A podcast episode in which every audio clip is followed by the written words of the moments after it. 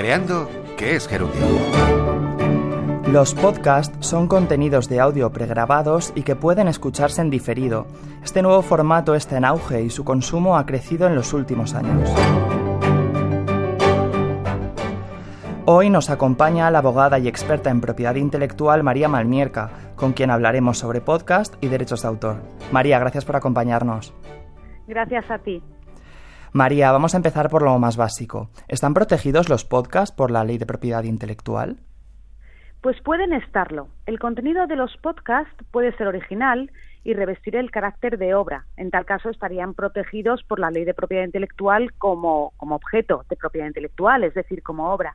Pero en todo caso, un podcast es la fijación sonora de la ejecución o interpretación de una obra o de otros sonidos y esta es precisamente la definición de fonograma que contiene la ley de propiedad intelectual.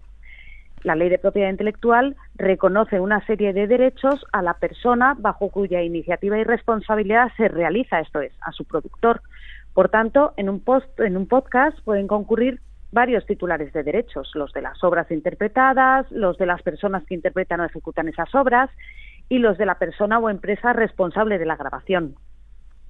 Y, por ejemplo, si queremos reproducir o compartir estos programas con algún amigo, ¿lo podemos hacer de forma legal?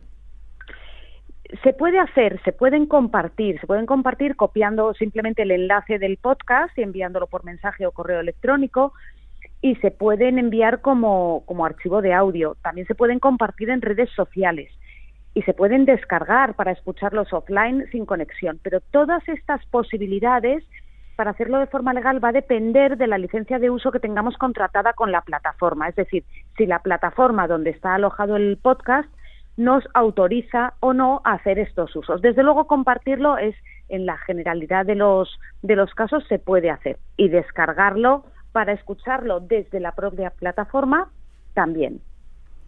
Y María, es habitual que en la creación de estos programas, lo hemos comentado antes, los presentadores utilicen grabaciones de audio, música, lean algún fragmento de una obra.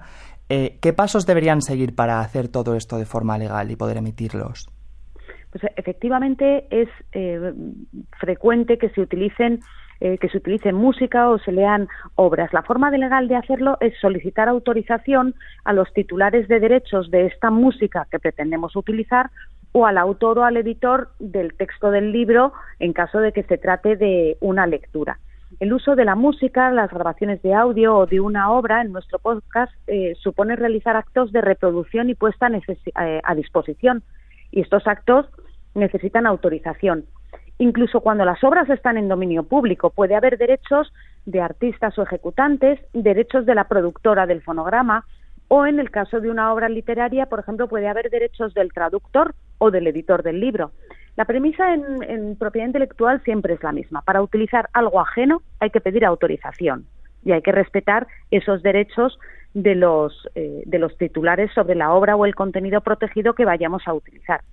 También es cierto que no siempre es fácil conocer cuáles son los pasos a seguir entonces, mi sugerencia para no infringir eh, los derechos es dirigirse a las asociaciones de derechos de autor como CEDRO, que es donde mejor le pueden asesorar y orientar.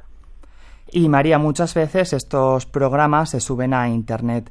¿Deberían hacer algo los autores de estos podcasts para protegerlos? ¿Alguna recomendación? La recomendación es utilizar una plataforma eh, fiable y que garantice que los contenidos que se alojan en la plataforma no van a ser difundidos o utilizados de forma distinta a la que permiten eh, las licencias que las propias plataformas conceden. Pues María Malmierca, abogada y experta en propiedad intelectual, gracias por atendernos y resolver todas nuestras dudas sobre este nuevo formato y cómo consumirlo de forma respetuosa con los derechos de autor. Muchas gracias a ti, ha sido un placer. Puede volver a escuchar nuestros programas en la web de RTV. Creando que es Gerundio es un espacio de Cedro, la asociación que protege los derechos de propiedad intelectual de autores y editores de libros, periódicos, revistas y partituras. Víctor Sarrión, Radio 5, Todo Noticias.